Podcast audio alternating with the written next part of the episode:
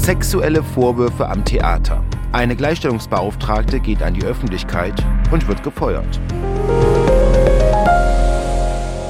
Es ist ein Fall, der hohe Wellen geschlagen hat. Es geht nämlich um Vorwürfe der sexuellen Belästigung am Theater hier in Erfurt und es geht darum, was darf eigentlich eine Gleichstellungsbeauftragte?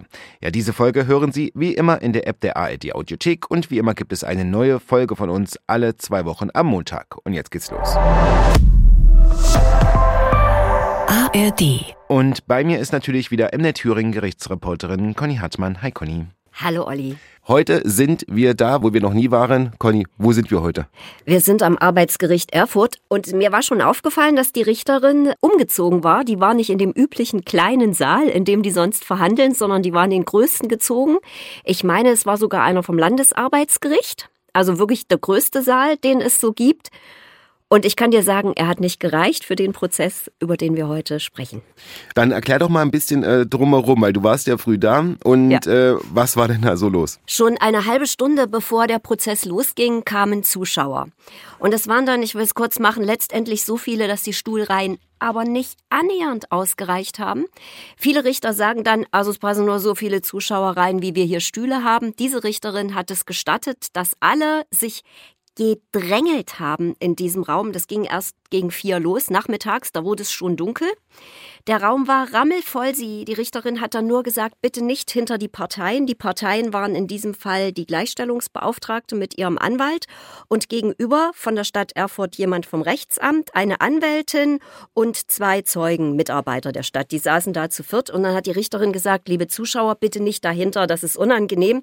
Das führte dann dazu, dass die sich so drängelten, dass jemand, der zu spät kam, als der die Tür aufmachte, flog einer halb auf den Gang, weil es halt so voll war. Es war bis auf eine Situation sehr still. Also alle wollten äh, zuhören.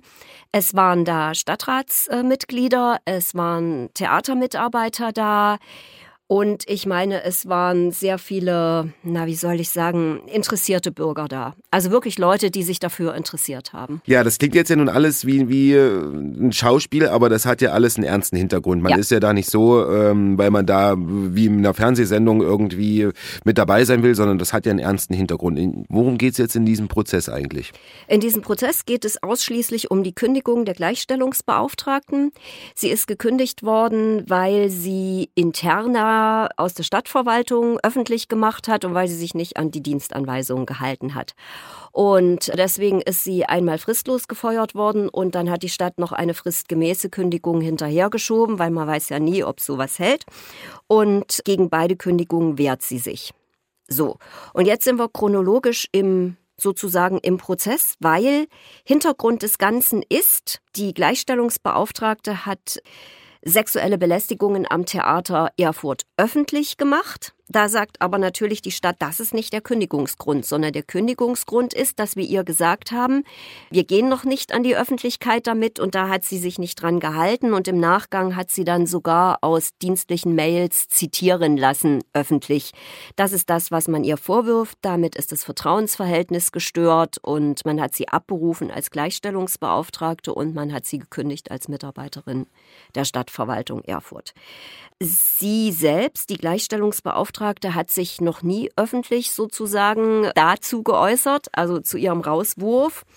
Und das hat jetzt ihr Anwalt für sie übernommen. Und normalerweise ist es halt auch so im Gütetermin, dass es darum geht, können wir uns einigen oder können wir uns nicht einigen. Aber die Richterin hat schon aufgrund des äh, großen öffentlichen Interesses den Anwalt vieles sagen lassen, was man sonst im Gütetermin so nicht hört, habe ich ja schon gesagt, da geht es darum, willst du Geld und gehst dafür oder willst du tatsächlich eine Wiedereinstellung? Um es kurz zu machen, die Gleichstellungsbeauftragte will kein Geld, sie will auf jeden Fall ihren Job behalten und ihr Anwalt hat auch gesagt, sie ist eigentlich gefeuert worden, weil sie ihren Job ernst genommen hat und gut gemacht hat. Ja, der Fall hat in Erfurt und darüber hinaus hohe Wellen geschlagen. Die Gleichstellungsbeauftragte selbst, die sagt dazu erstmal nichts. Aber ihr Anwalt, der spricht. Und was der erzählt und was die Geschichte ist, das hören wir jetzt.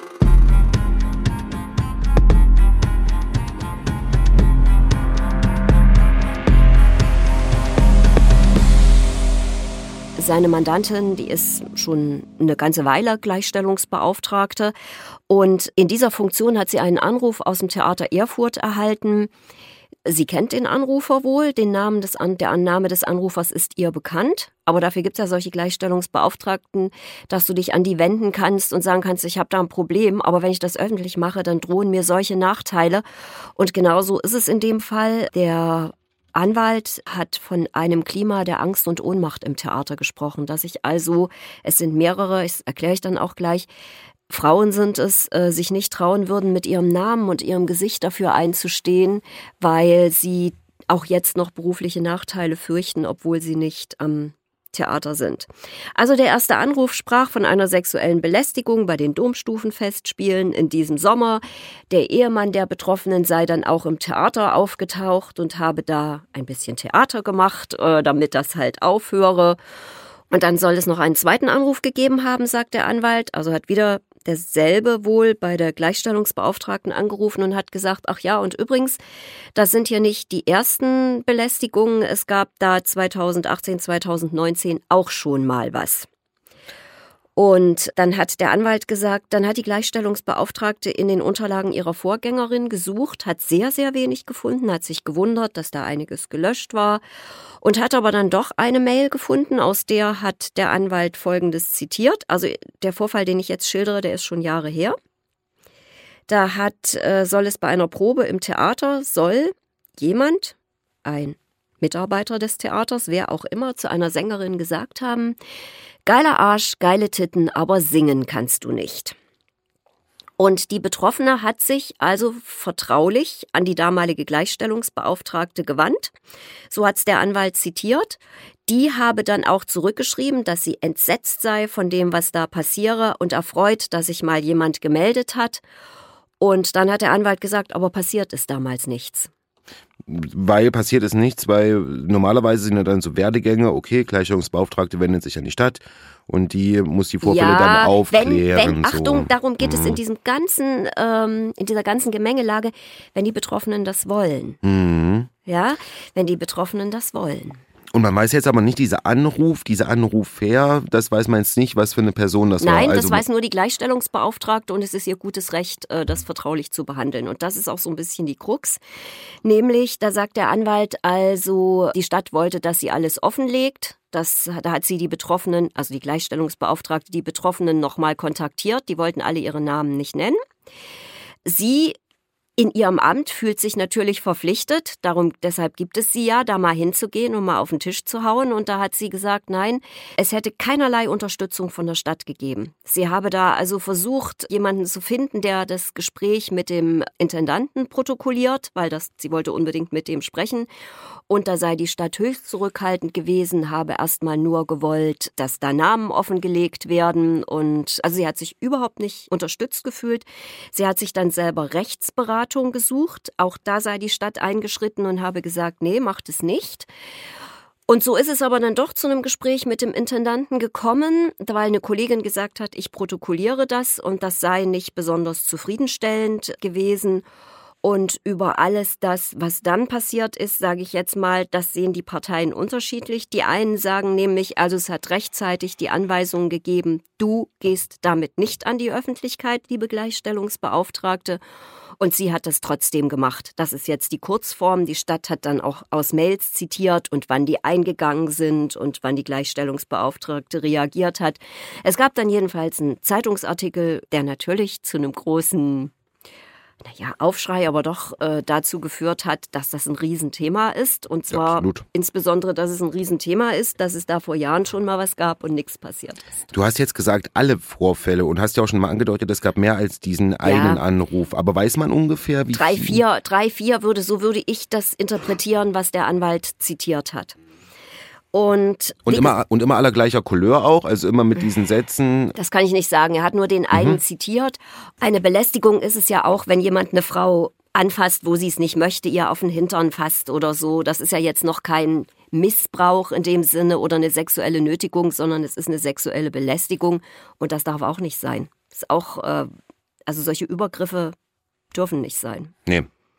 Die, Stadt hat dann aber auch natürlich die Möglichkeit gehabt, sich zu äußern und hat das ja auch gemacht. Genau. Hast du ja auch gerade schon gesagt. Genau. Die sieht das nämlich, äh, wobei ja. du hast ja gesagt, die nimmt die, die nimmt die Vorfälle zur Kenntnis, aber ja. ist mit dieser Aufarbeitung dann quasi mit dem, mit dem Verlauf des Ganzen nicht zufrieden. Genau. So, ja. äh, mhm. für die Stadt sind das zwei völlig unterschiedliche Paar Schuhe. Die Stadt hat inzwischen jetzt auch eine Anwaltskanzlei beauftragt, diesen Vorfällen nachzugehen und äh, sagt halt, die Gleichstellungsbeauftragte hätte sich an unsere Anweisung, wir machen keine Öffentlichkeitsarbeit mit diesem Thema, daran hätte sie sich halten müssen. Da sagt der Anwalt dazu, es gehört zu ihrem Aufgabenbereich, Öffentlichkeitsarbeit zu machen. Also sie ist schon mehrfach öffentlich aufgetreten und hat eben zum Beispiel zu Mobbing oder so was gesagt. Das war auch immer in Ordnung. Jetzt ist halt hier so, dass die Anwältin der Stadt sagt, hier war es ihr aber explizit untersagt, Öffentlichkeit, an die Öffentlichkeit zu gehen und sie hat es trotzdem gemacht.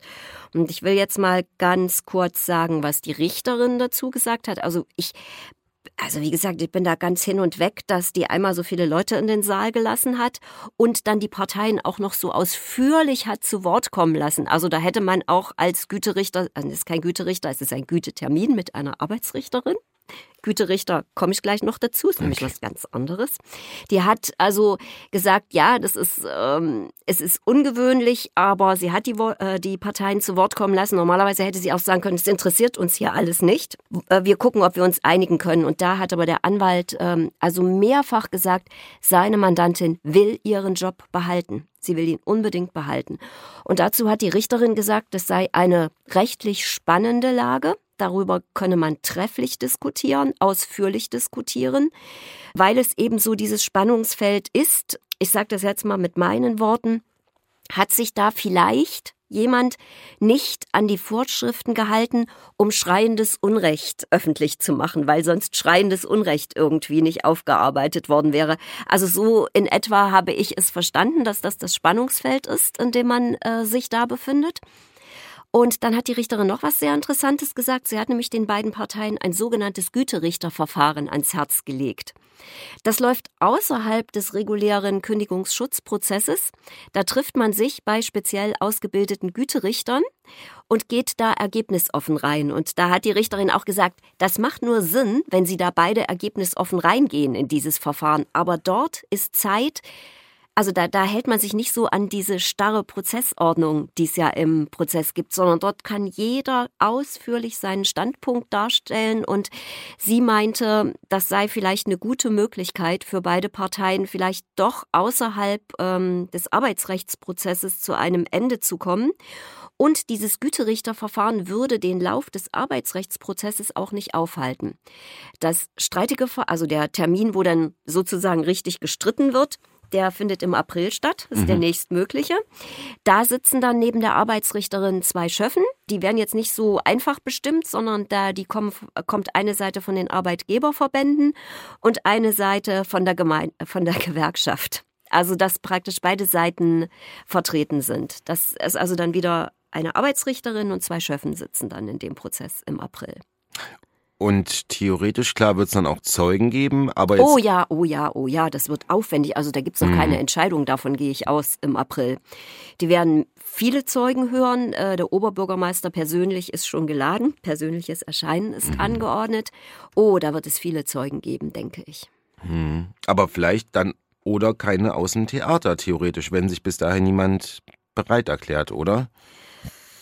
Naja, man kann ja, also ich, äh, für mich ist es ja auch sowas, ist für mich natürlich auch völlig neu. Sowas habe ich noch nicht erlebt, dass es um Dinge geht, die man öffentlich nicht sagen darf, dass die dahinter stehen. Aber ob es in diesem Prozess tatsächlich äh, um diese Belästigung geht, das wage ich, sorry, zu bezweifeln, sondern es geht einfach darum, hatte die Frau das Gefühl, dass sie ihren Job nicht machen kann, dass sie da behindert wird?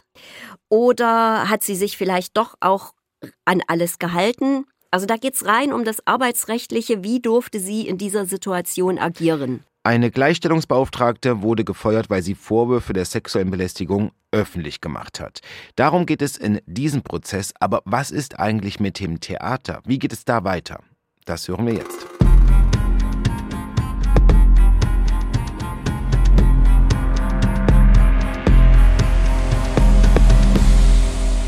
Dieser Arbeitsrechtsprozess hat das Thema natürlich nochmal richtig nach oben gekegelt. Jeder redet da wieder drüber. Gab es Konsequenzen bis jetzt? Ich, ich weiß von keinen. Mhm. Und was haben wir heute? Wir haben heute den 25.12., wenn wir rauskommen. 25.12., also da wenn wir weiß rauskommen. ich noch von keinen, ähm, von keinen Konsequenzen. Also wie gesagt, dass die, dass die Frauen heute noch um Nachteile fürchten, das kann man ja verstehen. Also wenn da gesagt wird, singen kannst du nicht, geht man mal davon aus, dass es sich um eine Sängerin handelt.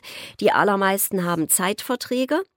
Die wechseln ja dann auch manchmal von Saison zu Saison. Und ganz ehrlich, ich möchte auch mit meinem Gesicht nicht fünf Jahre später auftauchen und sagen, da war mal was. Das ist fünf Jahre zu spät. Da hätte damals was passieren müssen. Ja, aber irgendwann ist ja in der aktuellen Zeit ist es ja so, dass dann, äh, dass sich dann später auch Menschen trauen erstmal. Ja, aber wenn du noch im Job bist, dann ist das, also ich glaube schon, das ist, machen wir uns mal nichts vor. Wenn ich sowas höre, da ist irgendwie äh, eine sexuelle Belästigung erfolgt. Dann gibt es natürlich Leute, die sagen, ach, die sollen sich mal nicht so haben. Man hört ja dann noch ganz oft, früher war es genauso, vor 10, 20, genau, 30 ich, Jahren. Genau, g- ganz genau. Und so ist es, sage ich mal. Ich bin so alt, dass ich das Mhm. sagen kann. Aber das Spannungsfeld ist ja hier, was ist denn, wenn ich mich wehre? Wie beeinträchtigt mich das in meinem Job? Das kann ja ganz existenziell sein. Das kann ja wirklich sein, dass jemand sagt, ach naja, gut, okay, so schlimm war es jetzt auch nicht, aber wieso soll ich mir das gefallen lassen?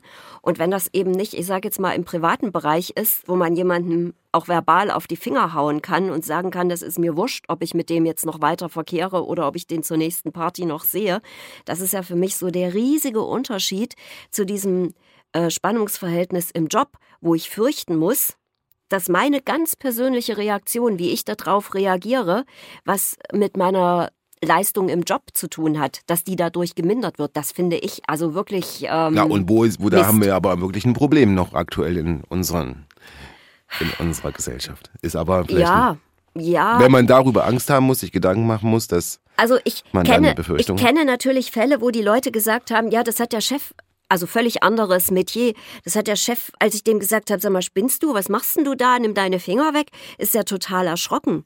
Das kann ja auch so sein. Aber wenn man das nicht weiß, und wie gesagt, wenn man Zeitverträge hat, sieht die Welt, glaube ich, immer noch ein bisschen anders aus. Ich kenne den Theaterbetrieb nicht, bin da überhaupt keine Insiderin. Aber wie gesagt, ich stelle es mir nicht so einfach vor, wenn ich nur befristet beschäftigt bin und suche mir dann ein neues Engagement und muss dann vielleicht sagen, ach, das ist doch hier die, die sich so zickig hat. Weil, wie gesagt, so weit sind wir noch nicht, dass wir da sagen, also es ist äh, das gute Recht eines jeden Menschen, sich da total belästigt zu fühlen. Also, dass sich der eine belästigt fühlt und der andere sagt, das ist doch mir egal.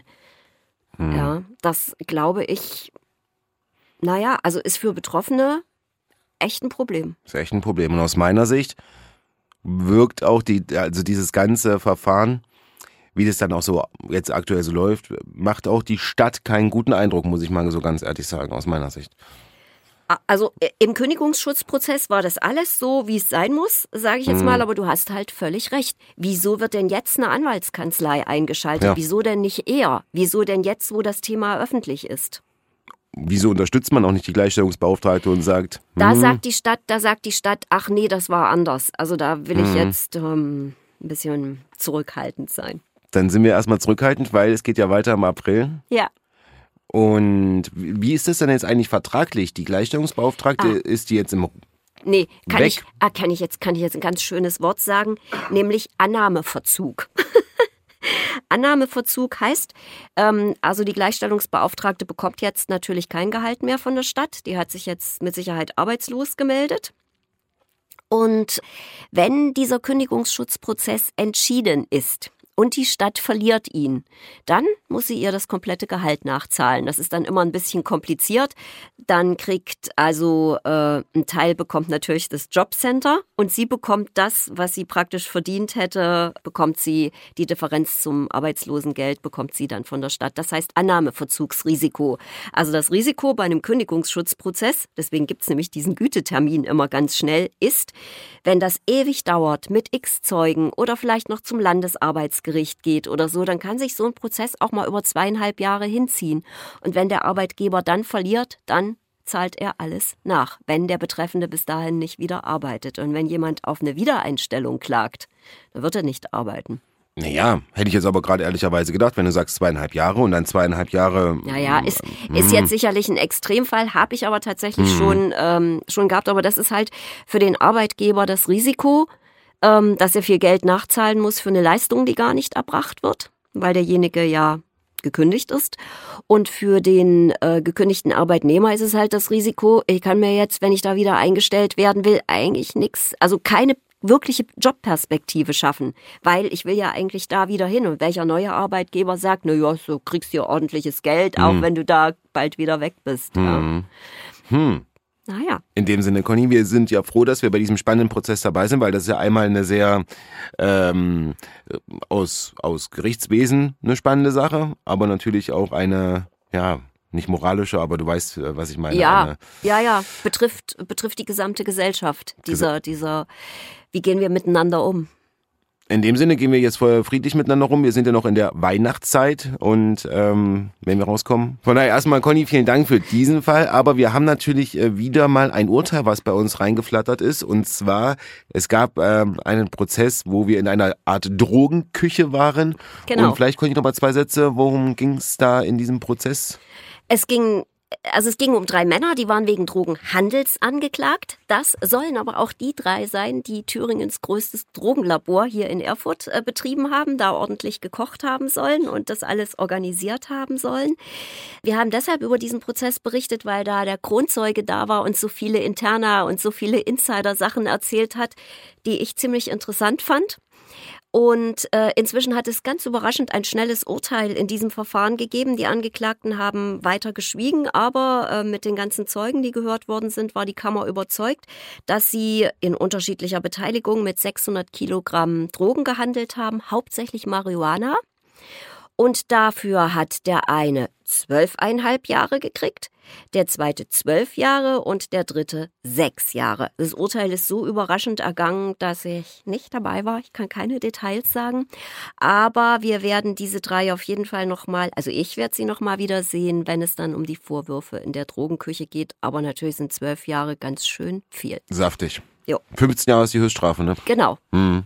Das ist so ist das Urteil und äh, wir werden die drei Angeklagten wiedersehen. Conny, dich werden wir auch wiedersehen und zwar dann wieder in zwei Wochen und vor allem werden wir uns dann wieder hören. Also, Conny, bis zum nächsten Mal. Bis zum nächsten Mal, Olli. Wir sind in der Weihnachtszeit, wenn diese Folge rauskommt, ist der erste Weihnachtsfeiertag und von daher wünschen wir Ihnen natürlich schöne Weihnachten und wir machen keine Pause.